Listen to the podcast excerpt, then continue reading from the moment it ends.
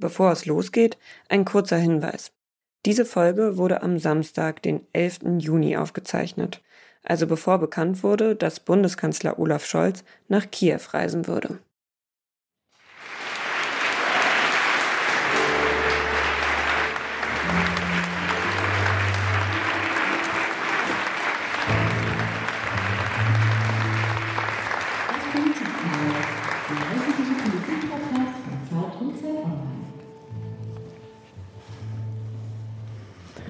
Ja, herzlich willkommen, liebes Publikum hier im Saal, im Radialsystem in Berlin und auch überall da draußen, von wo auch immer Sie jetzt zugeschaltet sind. Wir freuen uns riesig, heute hier zu sein. Das ist wirklich ein total umwerfendes Gefühl, auf einmal so viel Publikum vor uns zu haben. Und wir sind jetzt hier, das Politikteil, der politische Podcast von Zeit und Zeit Online. Und mein Name, Simon hat es eben schon gesagt, ist Iliana Grabitz. Ich bin Politikchefin von Zeit Online in Berlin. Und ich bin Heinrich Wefing. Ich leite das Politikteil der gedruckten Zeit in Hamburg. Und wie jede Woche haben wir eine Stunde, diesmal nur 45 Minuten, um über ein Thema mit einem Gast zu sprechen.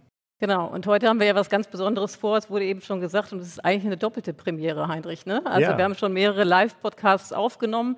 In diesem Fall ist es was Besonderes, weil wir zu Gast sind bei dem Podcast-Festival von Zeit und Zeit Online. Und besonders ist eben, ich habe es eben schon gesagt, dass wir ein Publikum haben, dass wir vor Publikum aufzeichnen dürfen nach zwei Jahren, zwei harten Corona-Jahren, glaube ich, für uns alle. Und wir freuen uns riesig und ich glaube, das ist nochmal ein Moment, wo Sie sich als Publikum vielleicht einmal bemerkbar machen können und uns eine Runde Applaus hier vor allen Dingen an unseren Gast geben können.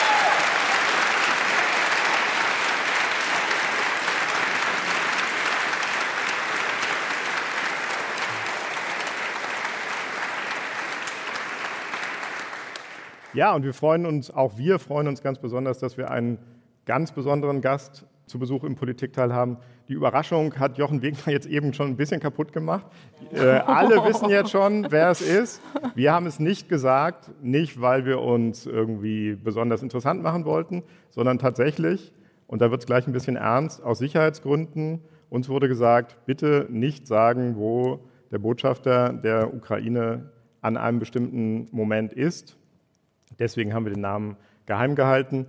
Jetzt freuen wir uns ganz besonders, ihn zu begrüßen. Das Gesicht, die Stimme der Ukraine in Deutschland, Andrei Melnik.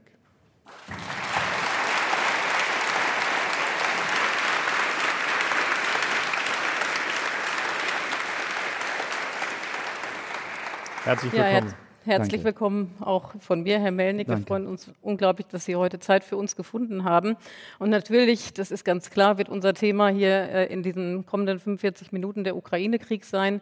Wir möchten mit Ihnen über Ihren Blick auf den Krieg sprechen. Wir möchten hören vielleicht von Ihnen, wie die Lage tatsächlich ist in Ihrem Heimatland. Wir möchten natürlich sprechen über die Rolle Deutschlands in diesem Krieg und auch einen Blick nach vorne werfen, vielleicht darüber diskutieren, wie dieser Krieg enden kann. Und wir alle hoffen natürlich, dass das sehr bald der Fall sein wird. Und bevor wir richtig einsteigen, ähm, würden wir Ihnen eigentlich ganz gerne auch ein paar Fragen zu Ihrer Person stellen, weil uns ist in der Vorbereitung aufgefallen, äh, dass Sie natürlich eigentlich, glaube ich, im Moment der bekannteste Botschafter in Deutschland sind. Ich glaube, das kann man sagen aber dass man eigentlich von Ihnen als Person relativ wenig weiß. Und insofern erlauben Sie uns, dass Sie vielleicht zwei, drei Fragen vorab stellen, bevor wir dann eben in das eigentliche Thema mhm. einsteigen. Also Sie sind 1975 in Lviv geboren. 1975 ähm, war das noch Teil der Sowjetunion, wie die ganze Ukraine damals. Sie haben Jura studiert, sind dann in den diplomatischen Dienst der Ukraine eingetreten. Sie waren ähm, in Wien auf Station, in Hamburg und sind seit 2015 Botschafter der Ukraine in Berlin. Vielleicht eins kurz, kurz noch vorweg, um sozusagen das Protokollarische zu klären. Uns wurde gesagt, wir müssen Sie eigentlich formal richtig mit Ihre Exzellenz ansprechen. Können wir darauf vielleicht für die nächsten 45 Minuten verzichten und einfach nur Herr Botschafter sagen? Ja. Ist das in Ordnung? Gerne. Wunderbar. Also Herr Botschafter, warum haben Sie eigentlich Deutsch gelernt? Wann haben Sie sich dafür entschieden und wo haben Sie das gelernt? Haben Sie irgendwelche familiären Verbindungen nach Deutschland? Also in, in, der Sowjetunion, wo ich äh, aufwachsen musste, äh, gab es ja keine Reisefreiheit. Deswegen äh, durfte man gar nicht ins Ausland äh, und für mich war, waren Fremdsprachen gar kein Thema. Also ich wollte Chemiker werden, meine beiden Eltern äh, waren Professoren an der Uni in Lviv oder Lemberg, wie, wie man auch sagte. Und äh, das war für mich so ein vorgezeichneter Weg. Und dann hat sich es so ergeben, dass gerade als ich mein Abitur machte, wurde die Ukraine unabhängig. Und ähm, da stellte sich auch für mich die Frage neu, vielleicht macht es auch Sinn, dann was, was zu machen, denn für Ukrainer war das gar nicht möglich, äh, als Diplomat äh, tätig zu sein. Da musste man Sohn eines äh, Parteifunktionärs äh, äh, sein, um eben überhaupt diese Chance zu haben, nach Moskau zu gehen. Und ich wollte das natürlich auch nicht, aber äh, das war eben die Chance. Und um aufgenommen zu werden auf die Uni, musste man auch eine Fremdsprache, eine Prüfung ablegen. Und ich, ich, ich, ich habe keine, gar keine gelernt in der Schule. Das war natürlich einmal pro Woche und äh, gar nicht äh, äh, Pflicht sozusagen. und da habe ich innerhalb von drei Monaten also Deutsch gelernt, um in drei Monaten auf, aufgenommen zu werden. Mhm. und das hat, das hat, hat ganz geklappt. gut funktioniert. Ja. Und seitdem ja. Ich würde sagen, das hat hervorragend ja. funktioniert. Und, ja, und, und das Buch, äh, das war so eine alte sowjetische Grammatik. Äh, ich habe das zu Hause selbst gemacht, äh, liegt immer noch irgendwo in meinem Bücher Bücherregal. Herr Melnick, Sie haben ja schon ähm, in Hamburg und in Berlin gelebt. Das sind ja gewissermaßen auch die Städte, die Zeit und Zeit online eng verbinden. Der Heinrich wohnt in Hamburg und ich wohne in Berlin. Jetzt sagen Sie mal so ganz frei, was gefällt Ihnen denn besser? In welcher Stadt lebt sich besser? Ganz unabhängig ja. davon, dass wir heute in Berlin sind und wahrscheinlich alle im Publikum ja. in Berlin. Also wenn ich ehrlich bin, äh, ich, ich liebe Hamburg äh, mehr als Berlin. Ja. ja. Guter Mann. Ja aus, aus vielen Gründen. Äh, aus familiären Gründen, weil äh, ich habe nur drei Jahre in, in Hamburg arbeiten dürfen äh, und das waren wirklich ja, schöne Jahre im Frieden.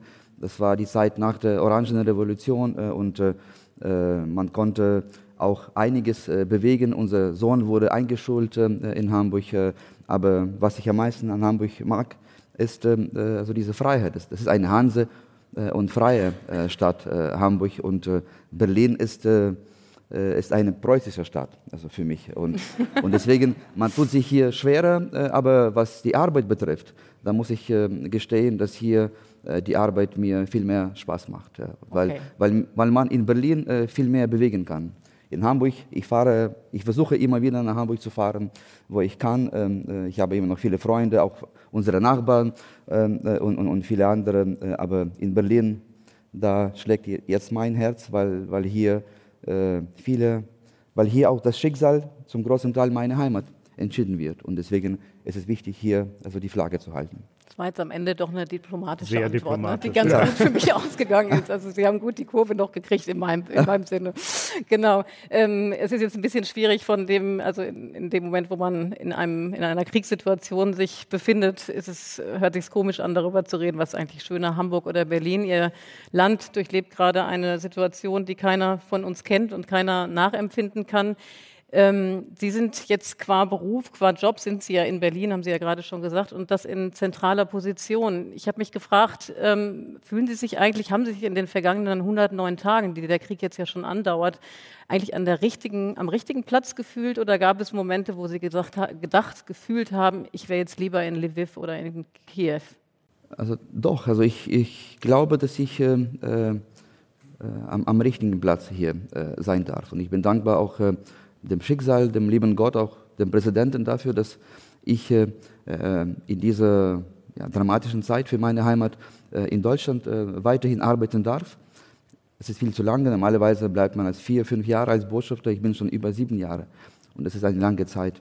Aber ich bin äh, froh äh, und dankbar, weil ich gerade jetzt, wie ich glaube, auch doch einiges besser verstehen kann, als wenn ich äh, als Neukömmling da wäre. Äh, und äh, da kann man, glaube ich, auch mit diesem Verständnis und diesen Erfahrungen, die ich hatte, gute und schlechte, kann man auch einiges bewegen. Und deswegen bin ich schon froh, dass ich hier sein darf und hoffentlich auch etwas für meine Landsleute bewegen kann.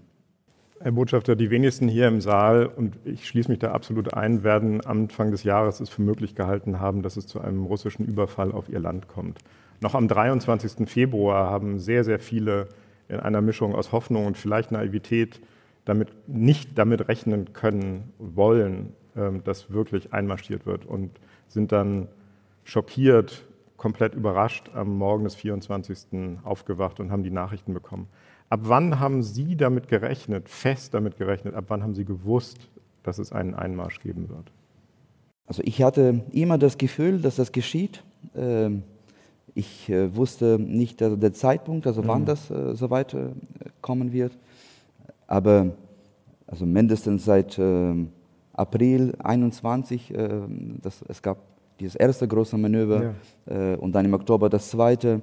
das war für mich schon quasi ein, ein klares Zeichen, es ist soweit. Ähm, dass, dass, dass Putin sich äh, entschlossen hat, äh, dann äh, wirklich diesen großen, riesigen Krieg zu entfesseln. Ähm, und deswegen war das für mich auch so schmerzhaft zu, zu sehen und zu spüren, dass hier in Berlin kaum jemand ähnliches Gefühl hatte, ja, dass mhm. das äh, so weit kommen kann und dass man sich doch vorbereiten äh, sollte. Äh, und es ist schade, ja, es ist schade, dass man dass man äh, diese äh, Anzeichen, die für uns Ukrainer vielleicht doch äh, klarer gewesen sind, weil, weil wir diesen Krieg, wie Sie wissen, seit 2014 spürten, ja. nicht in dieser Dimension, aber immerhin. Also man hat noch im, im Sommer 14, das heißt schon vor acht Jahren, Panzerschlachten wie im Zweiten Weltkrieg in der Ukraine, aber das wurde alles schnell vergessen. Dann kam der Syrienkrieg, dann all die anderen Themen, äh, und ähm, dann hat es immer geheißen, okay, ein, ein eingefrorener Konflikt in der Ukraine, man kann das irgendwie einhegen. Also die deutsche Politik hat sich darum ja gekümmert im Rahmen dieses Normandie-Formates und äh, das war's. Aber dass das gebrodelt hat, äh, dass, äh, dass man das Gefühl hatte, Putin wird, wird nicht stoppen. Also er hat die Krim annektieren können ohne große Verluste, dann auch der Krieg im Donbass, diese Marionettenregime, die er eingeführt hat. Das alles waren nur die äh, Vorzeichen mhm. für diesen großen Krieg. Und ähm, ja, jetzt ist er da seit 108 Tagen. Herr Melnick, Sie, äh, die, Ihr Blick auf die Rolle Deutschlands soll ja später dann auch im weiteren Verlauf noch, äh, da werden wir noch tiefer einsteigen.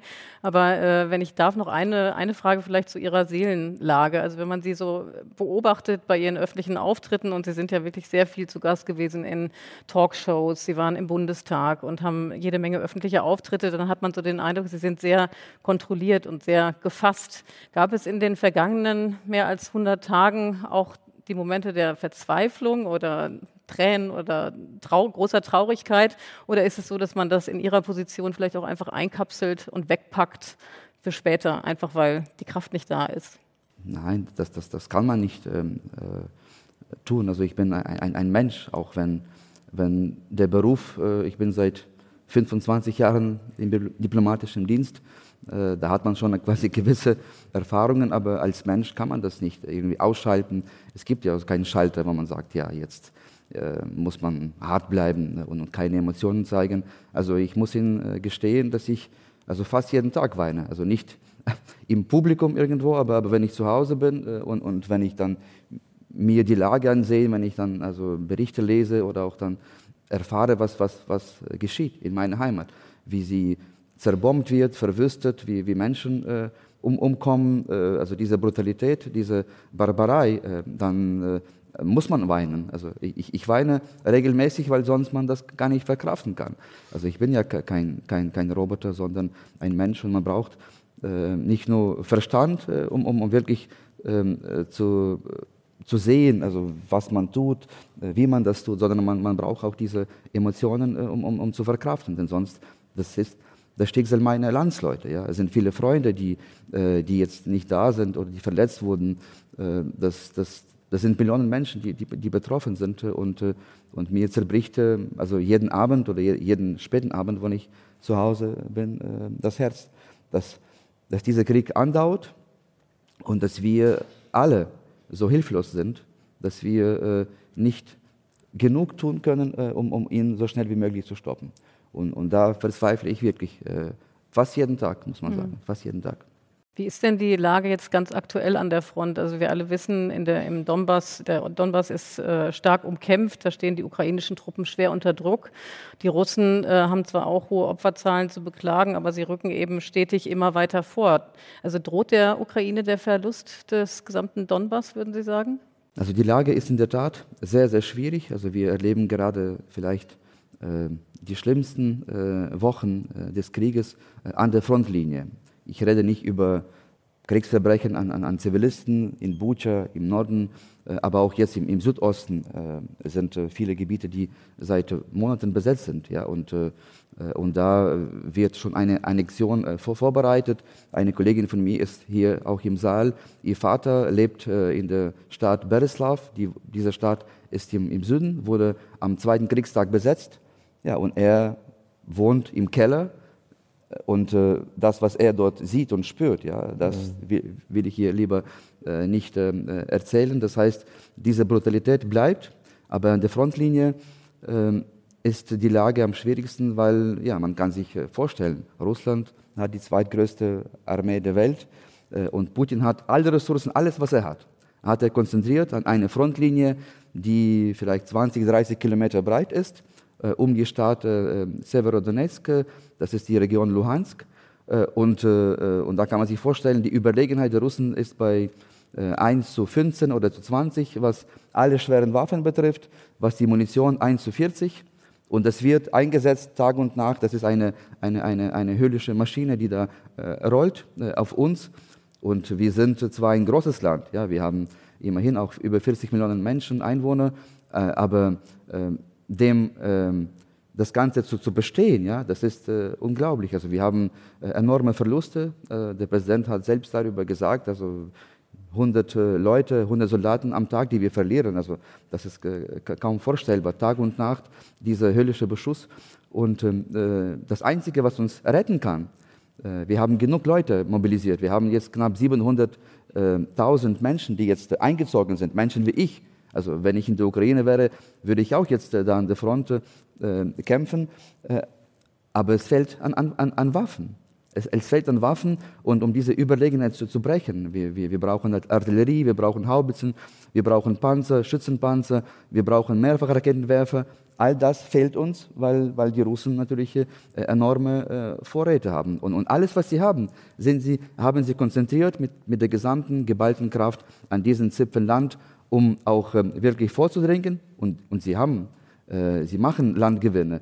Und das gibt auch den Russen äh, Zuversicht, dass sie dann noch weitergehen mhm. können. Und das ist sehr gefährlich, dass man auch dieser psychologische Moment, dass man sagt, dass man einfach zusieht, wie wir ausbluten. Äh, es kann geholfen werden, übrigens auch aus Deutschland, nicht nur von anderen Partnern, die das tun. Und es geschieht zu wenig. Und das ist etwas, was, ja, was ich nicht verstehen kann. Mhm direkt im Anschluss daran die Frage, heute Morgen, also Samstagmorgen, während wir aufzeichnen, kam die Meldung aus der Ukraine, dass die Artilleriemunition an der Front, von der Sie gerade gesprochen haben, zu Ende geht. Ja. Ähm, es fehlen Waffen, aber jetzt fehlt offensichtlich auch an Munition. Sie haben schon darauf hingewiesen, es wird zu wenig geliefert. Sie haben in der Vergangenheit immer wieder darauf hingewiesen, dass Deutschland zu wenig tue. Würden Sie sagen, wenn die Ukraine im Donbass eine Niederlage erleidet, dann trägt Deutschland daran eine Mitverantwortung? Also zuerst einmal möchte ich äh, hoffen, dass wir keine Niederlage äh, erleiden. Das ist für uns äh, keine Option, denn eine Niederlage würde bedeuten, dass äh, nicht nur jetzt ähm, äh, in diesen Gebieten, die schon unter Okkupation stehen seit Monaten, sondern auch äh, im gesamten Land oder im gesamten Osten die Menschen dann leiden müssen und, und das ist für uns keine Option. Aber zu Ihrer Frage, natürlich fragt man sich, wenn Deutschland helfen könnte. Und, und das ist der Fall. Deutschland hat äh, in der Hand all die Möglichkeiten, auch im militärischen Sinne, um uns äh, zu helfen. Man, man, muss nicht monatelang, jahrelang warten, sondern es gibt Waffensysteme in den Beständen des, der Bundeswehr und die können schnell, sofort, eigentlich schon vor Monaten hätten sie geliefert werden können. Am besten noch vor dem Krieg. Also wir haben, ich, ich bin hier seit 15 und äh, ich habe immer wieder versucht, äh, die alten Merkel-Regierung darauf hinzuweisen. Wir brauchen Waffensysteme, weil diese Gefahr ja für uns offensichtlich war. Und wie Sie wissen, hat die Kanzlerin uns äh, diesen Weg versperrt. Also auch, äh, wir, wir, konnten äh, keine Waffen kaufen bei der NATO, äh, weil Deutschland das behindert hat. Bis zuletzt, bis, noch bis, bis zu dem Kriegsbeginn. Und heute ist die Lage anders. Deutschland äh, kann äh, uns helfen mit Waffensystemen und ähm, äh, zum Thema Munition. Äh, Sie haben äh, recht. Ähm, Die Russen haben enorme äh, Vorräte an Munition.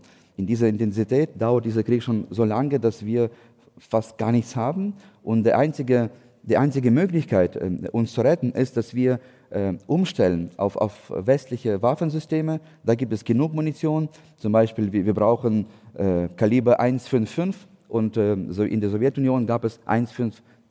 Das heißt, drei Millimeter machen den Unterschied.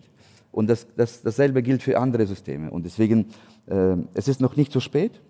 Viele Ukrainer, äh, das muss ich Ihnen sagen, betrachten äh, diese Haltung äh, der, der, der Ampelregierung als unterlassene Hilfeleistung, weil man kann etwas tun. Man, man sieht äh, diese verzweifelte Lage äh, der Menschen in der Ukraine und trotzdem zögert man. Äh, aus einem Grund, den ich persönlich und die meisten Ukrainer gar nicht verstehen können. Was ist aus Ihrer Sicht der Grund, dass die Bundesrepublik, die Bundesregierung so zögerlich liefert? Die Bundesregierung selber stellt es anders dar. Die betont, wir tun, was wir können, wir helfen. Wir haben für manche Waffensysteme selber keine Munition mehr. Stichwort der Flugabwehrpanzer Gepard. Andere Panzer müssen erst hergerichtet mhm. werden. Kampfpanzer sollen nicht geliefert werden. Man muss selber das Bündnisgebiet verteidigen können. Also, also es gibt verschiedene, viele nein, verschiedene also Gründe, warum die Bundesregierung ich, ich, ich sagt, wir tun, Ich muss leider sagen, dass alles äh, nicht stimmt. Es gibt wahrscheinlich politische Gründe. Ähm, ich will da nicht spekulieren, aber vielleicht möchte man da auch ein Fenster sich äh, beibehalten äh, als, als Vermittler dann nach dem Krieg, dann mal weiß, dass dieser Krieg früher oder, später zu Ende ist und Russland wird nicht verschwinden, vielleicht Putin hoffentlich schon, aber, aber, aber das Land bleibt äh, und das Land ist durch die Propaganda so äh, feindlich geworden, uns gegenüber, aber der gesamten freien Welt dass man natürlich auch da einen Weg finden muss. Gleichzeitig äh, ist es so, dass sowohl die äh, äh, Bundeswehr in der Lage ist, uns zu helfen, mit Schützenpanzer, Marder, das Thema, das seit äh, Monaten äh, auf der Tagesordnung steht.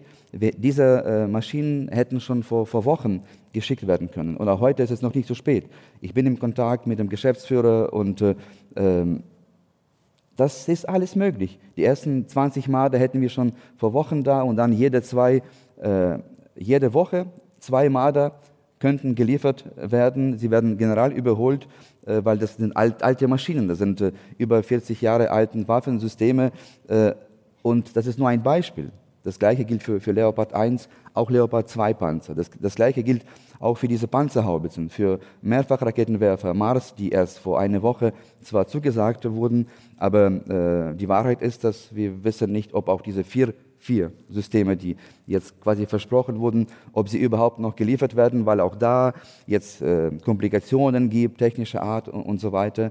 Äh, und das kann nicht sein. Das kann nur sein, dass eine politische Entscheidung getroffen wurde, das nicht zu tun. Also Beispiel, wir haben jetzt knapp 300 äh, Haubitzen bekommen von anderen äh, Staaten, Norwegen 22, Polen jetzt 60 Stücke und so weiter. Aus Deutschland wurden sieben, sieben Stück zugesagt und äh, die kommen erst Ende Juni äh, und äh, deswegen, ich kann mir selbst nicht erklären, dass es einen politischen Grund geben kann, damit, weil, weil das so schleppend vorankommt. Sonst kann ich mir das nicht erklären. Wir haben uns vorher natürlich auch nochmal erkundigt bei der Bundesregierung, was ist der Grund. Ihre Position haben Sie ja schon mal dargestellt und deswegen haben wir noch mal, wollten wir noch mal hören, was ist denn die Antwort der Bundesregierung? Ähm, auf die Haubitzen sagen die, die sind sehr viel komplizierter als zum Beispiel die französischen Systeme. Deswegen braucht man längere Ausbildungszeit.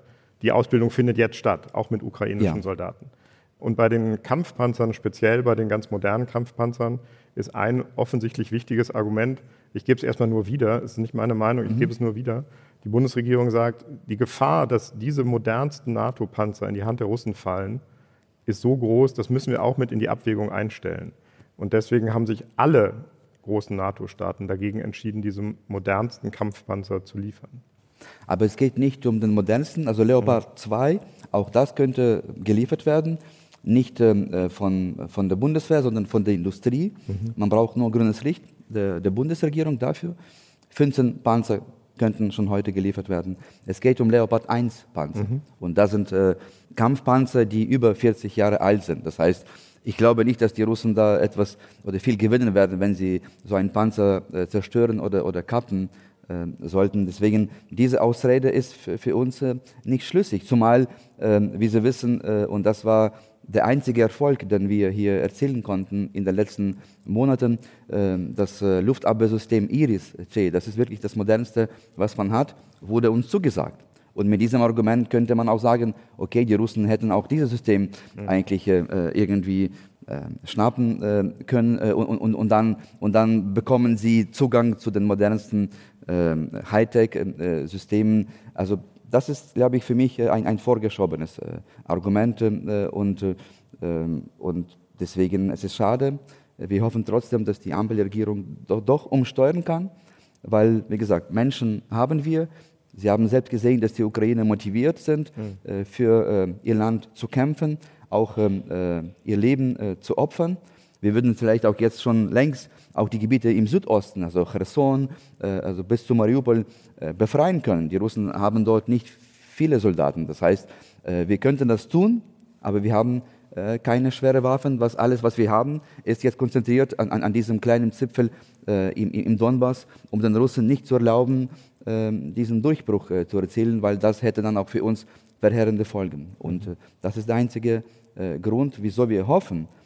Es gibt wirklich keine, äh, keine äh, triftigen Argumente, um diesen moralisch richtigen Schritt. Alle sagen, dass die Russen nicht äh, gewinnen dürfen. Okay, dass die Ukraine gewinnt, das tut man sich immer noch schwer hier. Aber dass Russland diesen Krieg verlieren muss, das ist Gott sei Dank das Herangehen der Bundesregierung. Aber dafür sollte man etwas tun, um Putin nicht zuzulassen. Und man glaubt, dass dass die Ukrainer irgendwie schon selbst das Ganze regeln. Mhm. Äh, und und, und das, ist, das stimmt nicht. Die Soldaten, die mobilisiert werden, sie haben im besten Fall äh, eine Schutzweste oder, oder ein Helm. Auch das nicht immer. Eine Waffe schon, also ein Kalaschnikow haben wir genug, aber das, das kann uns äh, nicht retten vor, vor dieser Übermacht. Jenseits der ganzen äh, Begründungen, die jetzt von der Bundesregierung vorgebracht werden für die Zögerlichkeit, warum so wenig und so zögerlich äh, ausgeliefert wird, äh, gerade an schwerem Waffengerät, gibt es ja auch ein Gegenargument, was viele in der Bevölkerung, glaube ich, beschäftigt und nicht nur in Deutschland, sondern auch in ganz Europa nämlich die Angst vor einer weiteren Eskalation, also Angst davor, dass es eben durch einen solchen Move dann auch zu einem Atomkrieg im Worst Case kommen könnte. Sehen Sie dieses Risiko überhaupt nicht? Also das Risiko eines Atomkrieges ist natürlich da. Also Russland ist Atom Atommacht und das, das kann man nicht ausschließen. Aber äh, wenn man ehrlich ist, äh, dann glaube ich, dass dieses Risiko äh, wirklich minimal ist. Und äh, nicht nur Deutschland äh, ist da ge gefragt oder ist gefordert, äh, uns zu helfen. Es sind auch viele andere Staaten, die, die viel mehr liefern und die angeblich auch ein, ein, ein Risiko eingehen. Aber ähm, ich bin selbst Völkerrechtler vom Beruf und ich habe Bücher geschrieben in meinem früheren Leben, äh, das ich äh, genossen habe.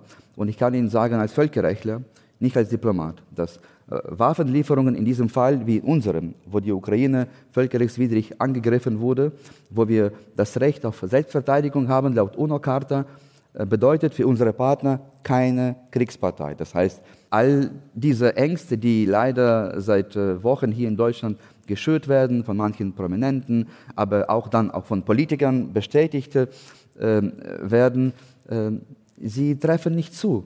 Äh, das heißt, uns zu helfen bedeutet nicht, dass man Eskalationspotenzial äh, erhöht.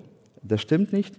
Äh, und äh, Putin spielt ja mit Angst. Das ist seine Hauptwaffe, nicht die Atomwaffen. Ich glaube nicht, dass er äh, Atomwaffen einsetzen wird, denn er ist ja kein Selbstmörder.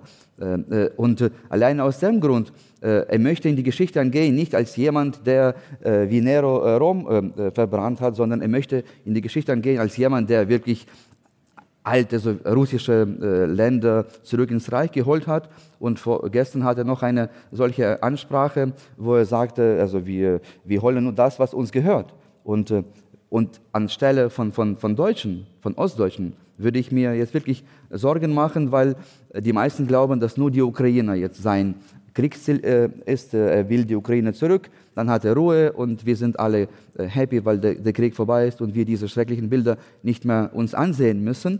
Das stimmt leider nicht. Also seine Ziele gehen viel weiter und deswegen will er nicht, will er keine Atomwaffen einsetzen. Er will nicht, er will nur einschüchtern, weil das äh, seine Hauptwaffe ist. Er möchte Angst einjagen, auch Politikern in diesem Land, äh, damit sie äh, in eine Schockstarre ähm, sind und, und, und nicht mehr handeln, mutig handeln, wie, wie, wie die Lage das erfordert, aus unserer Sicht. Herr Botschafter, im Deutschen ist das Wort diplomatisch ja geradezu ein Synonym für vorsichtig, zurückhaltend, verbindlich, immer freundlich. Sie haben es eben vorgemacht, Hamburg, Berlin, beides schöne Städte, sehr diplomatisch. Aber Ihr ganzes Auftreten, zum Teil in Talkshows, zugespitzt in Interviews und noch mehr zugespitzt in Ihrem Twitter-Feed, ist eigentlich das Gegenteil von dem, was man im Deutschen jedenfalls unter diplomatisch versteht. Sie sind forsch, Sie sind kontrovers, Sie sind aggressiv zum Teil. Wann haben Sie sich für diese Strategie entschieden und warum? Also ich muss Ihnen gestehen, also dass ich nach wie vor, äh, also ich, ich war Diplomat, ich bleibe Diplomat, ich bin kein Politiker. Aber äh, und es gab ja keine äh, Überlegung von mir, dann zu sagen, okay, jetzt, jetzt, das ist kein Spiel von meiner nein, Seite. Nein, überhaupt kein Spiel, aber man überlegt sich, das schaffe ich, damit komme ich nicht durch, jetzt probiere ich Es ist anderes. einfach, äh, also ich, ich, das, das kommt also vom, vom, vom Herzen, also vom Bauchgefühl her, wenn, wenn Sie wollen.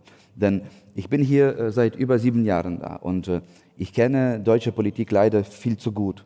Dass wenn man sich trifft und, und dann etwas versprochen wird, äh, und dann geschieht nichts oder, oder, das Gegenteil ist der Fall. Und äh, ich habe leider erkennen müssen, dass, äh, dass ohne Öffentlichkeit, ohne dass man Themen, die schwierig sind, die man am besten hinter den verschlossenen Türen bespricht oder besprechen sollte, dass das gar nichts äh, uns weiterbringt. Das war der Fall nach der Krim-Annexion, das war der Fall während des Kriegs im Donbass in den letzten acht Jahren. Äh, und wir haben gesehen, äh, dass diese leise, äh, traditionelle Diplomatie uns gar nicht weiterbringt. Und nur wenn, wenn, wenn diese Themen öffentlich diskutiert werden, nur wenn die Menschen mehr wissen, denn Menschen wird auch vieles vorenthalten. Menschen werden hier, das habe ich schon mal gesagt, äh, schöne Märchen erzählt und die Deutschen, die lieben Märchen, äh, Gebrüder Grimm und, und, und so weiter. Und, und, und viele Politiker hier sind auch äh, äh, gute Märchenerzähler. Äh, und, und Menschen glauben, okay, alles ist gut, alles ist unter Kontrolle, wir, wir können uns zurücklehnen und das Leben äh, genießen. Äh, und da wird schon gekümmert um, um, um die Themen. Und ich habe das leider erkennen müssen in den letzten Jahren, dass das gar nicht funktioniert. Und deswegen manche Tweets, die vielleicht äh, böse klingen, äh, das, das kommt einfach von, von, von, von Emotionen, die mich überwältigen. Sie schreiben und, die alle und, selbst? Ja, ja. Sie haben kein ich, Team habe, dafür? Nein, ich bin selbst, äh, wir haben hier leider eine kleine Botschaft und mhm. alles, was ich schreibe oder was ich sage, auch im, im Twitter, das mache ich selbst und manchmal ist es ein, eine Emotion, die einfach einen überwältigt, wo man sieht, es kann doch nicht sein. Also diese, diese, diese Kluft zwischen der Realität in der Ukraine und, und, und zwischen äh, dem äh, Wohlfühlgefühl äh, hier in Deutschland, wo, wo, man denkt, okay, man kann das irgendwie äh, schauen äh, und das wird schon ohne uns irgendwie entschieden. Das ist der einzige Grund. Und da, da steht keine Strategie. Ich habe keine, kein, kein Team von, von PA-Leuten, die uns äh, beraten. Das ist etwas, was vom Herzen äh, kommt. Und ähm, äh, ich hoffe, dass äh, ich nicht zu viele Menschen äh, also beleidigen äh, musste. Also in, in diesem, in das diesem, ja. das ist genau die Frage. Wäre, in, diesem, ja, genau. in diesem, aber, aber mir geht es darum, dass, dass, dass die Menschen in der Ukraine diese Hilfe bekommen, diese Hilfe, die möglich ist und die notwendig ist. Und weil das nicht der Fall ist, äh, ähm, es ist wirklich also wie gesagt, ich bin ein Mensch, ja, ich bin kein Roboter. Über das Beleidigen, da würden wir vielleicht noch mal einmal kurz nachfragen wollen. Also wenn man Ihr Twitter-Profil sich anschaut, dann äh, sieht man eigentlich genau dieses Wechselbad der Gefühle. Ne? Das ist wirklich eindrücklich, ja? also dass man wirklich das Gefühl hat, das kommt aus Ihnen heraus. Trotzdem, wenn Sie jetzt zurückschauen, gibt es eine Sache, einen Moment, eine Äußerung, die Sie vielleicht doch heute nicht mehr so tätigen würden? Ich will nicht sagen, sich dafür entschuldigen. Fangen wir erstmal an mit, wo Sie sagen würden. Doch, also ich habe schon, äh, also das, das, ich reflektiere immer wieder und ich habe, äh, ich habe das schon öfters auch ge gemacht. Ja? Ähm, nicht immer öffentlich, sondern eher in Bezug auf die Menschen, die ich äh, verletzt haben soll, wie Michael Roth zum Beispiel. Ich habe mich bei ihm entschuldigt, weil, ähm, ja, weil manche Sachen, ja, die, sind, die gehen wirklich zu weit. Ja? Und als Mensch spürt man das. Und was ist mit der beleidigten Leberwurst? Also wir erinnern uns alle, nachdem, nachdem ja. äh, der Bundespräsident Steinmeier ausgeladen wurde ähm, von der Ukraine, hat ja dann unser Bundeskanzler gesagt, er wolle jetzt eben nicht mehr nach Kiew reisen. Damit, dann haben sie sie als beleidigte Leberwurst tituliert. Also die eine Sache ist die Attitüde gegen oder das Statement gegenüber der Bundesregierung, gegenüber dem Bundeskanzler. Aber ähm, das trifft ja vielleicht auch Menschen hier in der Bevölkerung, die einfach sagen, also die einfach auch große Solidarität der Ukraine gegenüberbringen. Also würden Sie da heute vielleicht anders drauf schauen und sagen, ach, hätte ich mir vielleicht doch einen anderen Begriff gewählt, um meine Kritik rüberzubringen? Ja, also ich, äh, seitdem ich begonnen habe, Deutsch, äh, deutsche Sprache zu, zu, zu erlernen äh, und ich mag, ich, ich liebe diese Sprache. Sie ist wirklich wunderschön äh, und äh, sie ist so reich an Begriffen und deswegen zu diesem Begriff. Beleidigte Leberwurst. ja. Also wenn ich über Leberwurst rede, das ist doch ähm, ja, das ist ein, ein Vergleich. Das ist also wie äh, Wolfgang Kubicki hat es, glaube ich, sehr passend gesagt, dass, dass Olaf Scholz ist keine Wurst, äh, hat, hat er gesagt, ja, als, als, äh, als ähm, Kommentar. Hat er recht, oder? Beleidigte Leberwurst ist für mich eben ein sehr schöner Ausdruck, der ähm, äh, zeigt, wie reich die deutsche Sprache ist. Und, äh, Haben Sie noch einen anderen?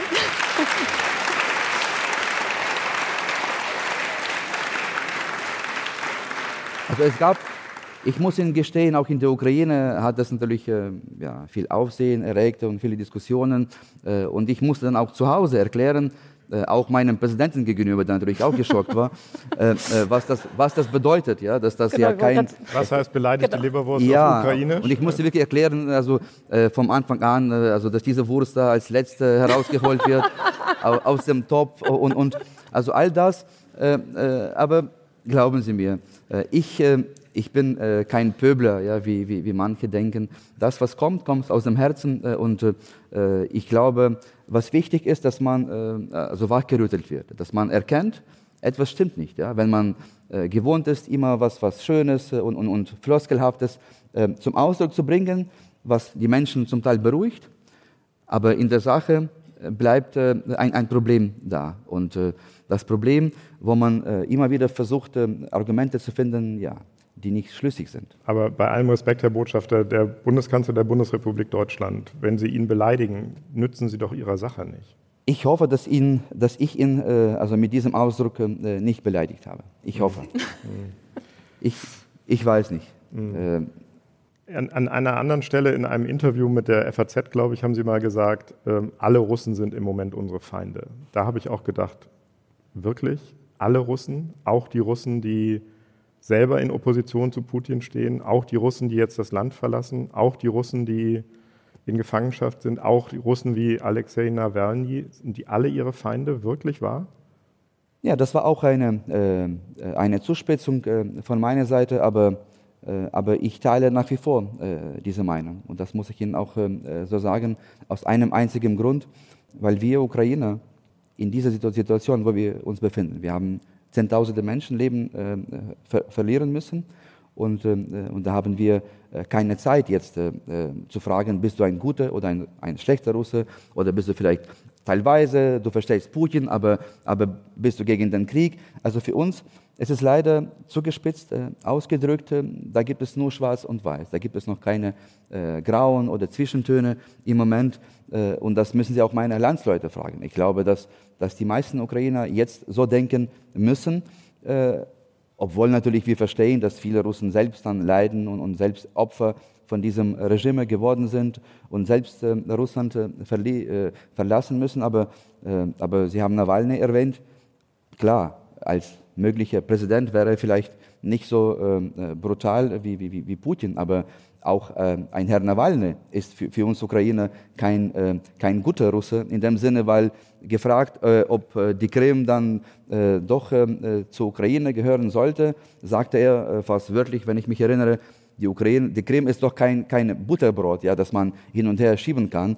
Das heißt, da muss man schon aufpassen. Und deswegen, ähm, das ist ja natürlich ein Krieg, der den Putin äh, ausgelöst hat, aber äh, eine große Mehrheit, vielleicht 80 Prozent, vielleicht weniger, aber immerhin eine überwiegende Mehrheit der Russen steht hinter Putin aus vielen Gründen, vor allem weil, weil die Propaganda so massiv war in den letzten Jahren mhm. und das hat man auch hier in Deutschland verschlafen. Man wusste, dass von Tag, Tag und Nacht seit der Krim-Annexion in allen wichtigen Talkshows, äh, politischen Talkshows Russlands nur das eine große Thema gab. Die Ukraine als Erzfeind, die vernichtet werden muss.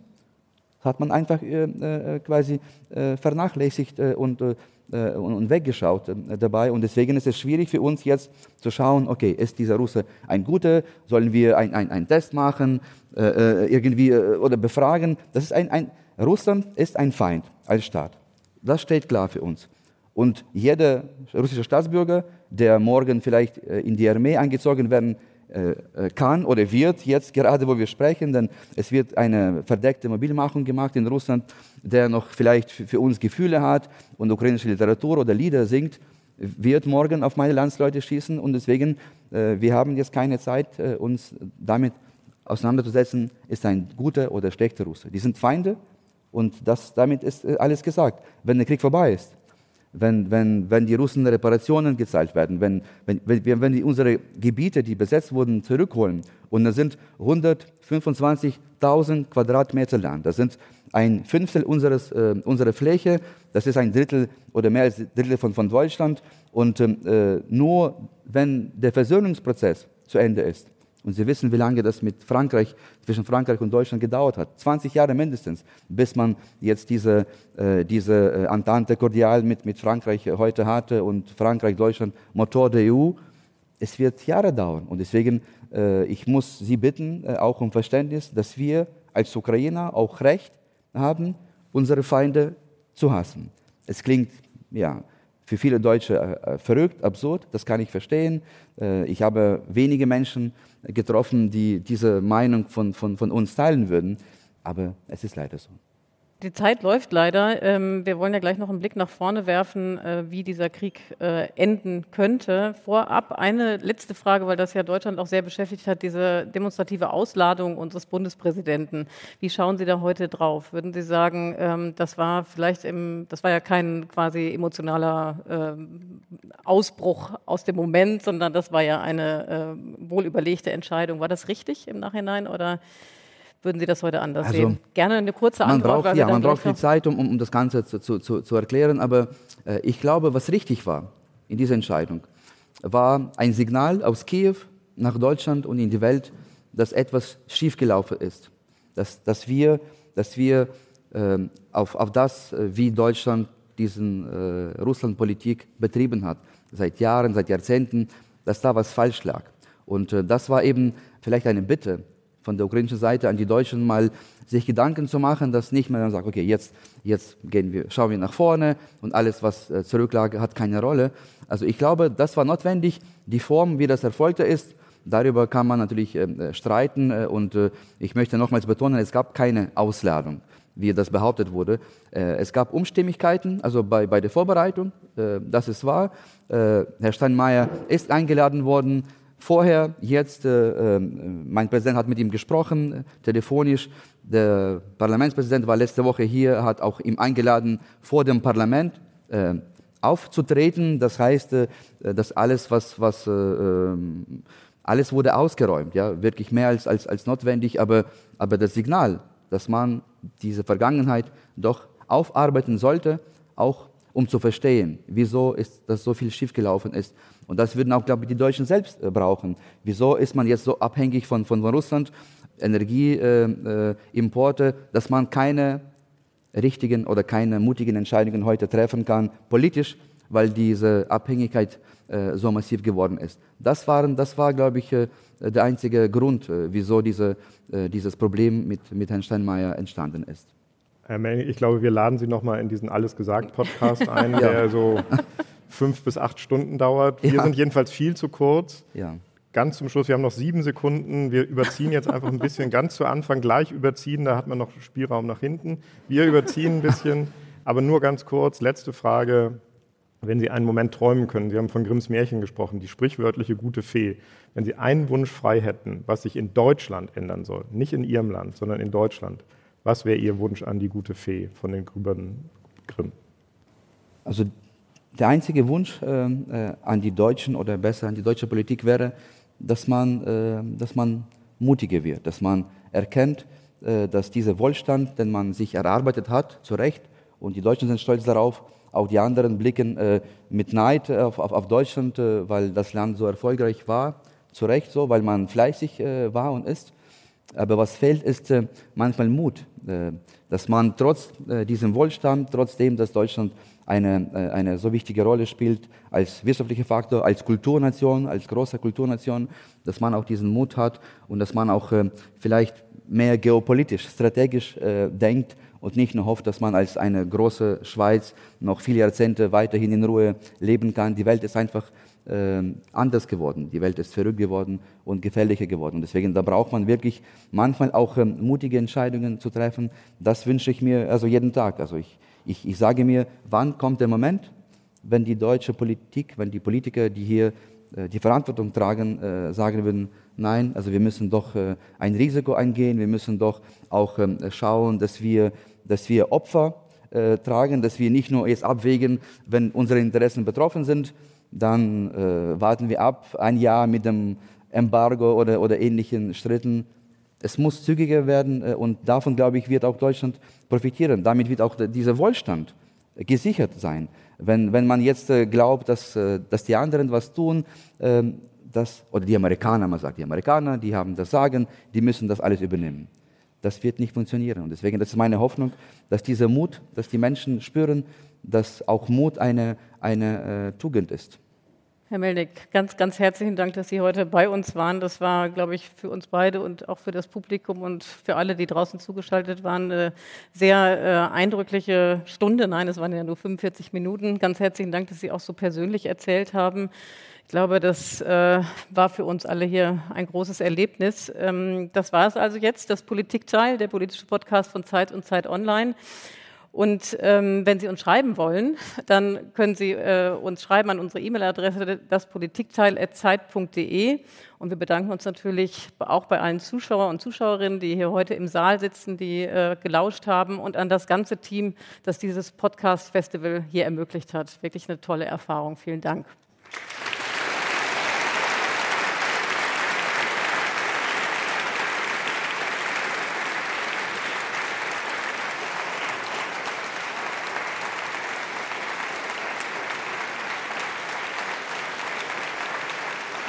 Kleinen Moment, kleinen Moment, kleinen Moment.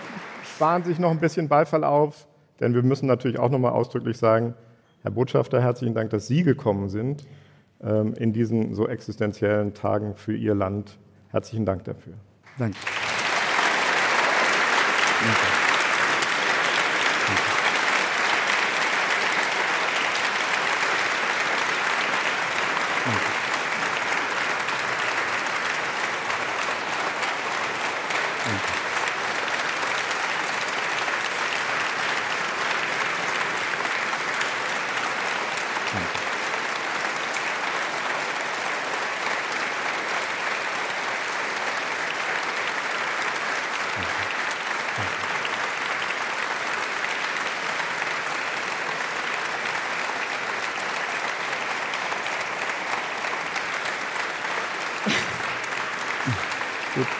Danke.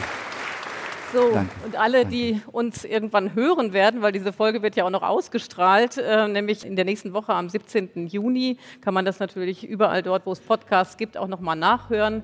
Den sei gesagt, es gab jetzt hier Standing Ovations für Herrn Botschafter Danke. und ganz herzlichen Dank und auf Wiedersehen und noch einen schönen Tag heute beim Podcast Festival. Danke.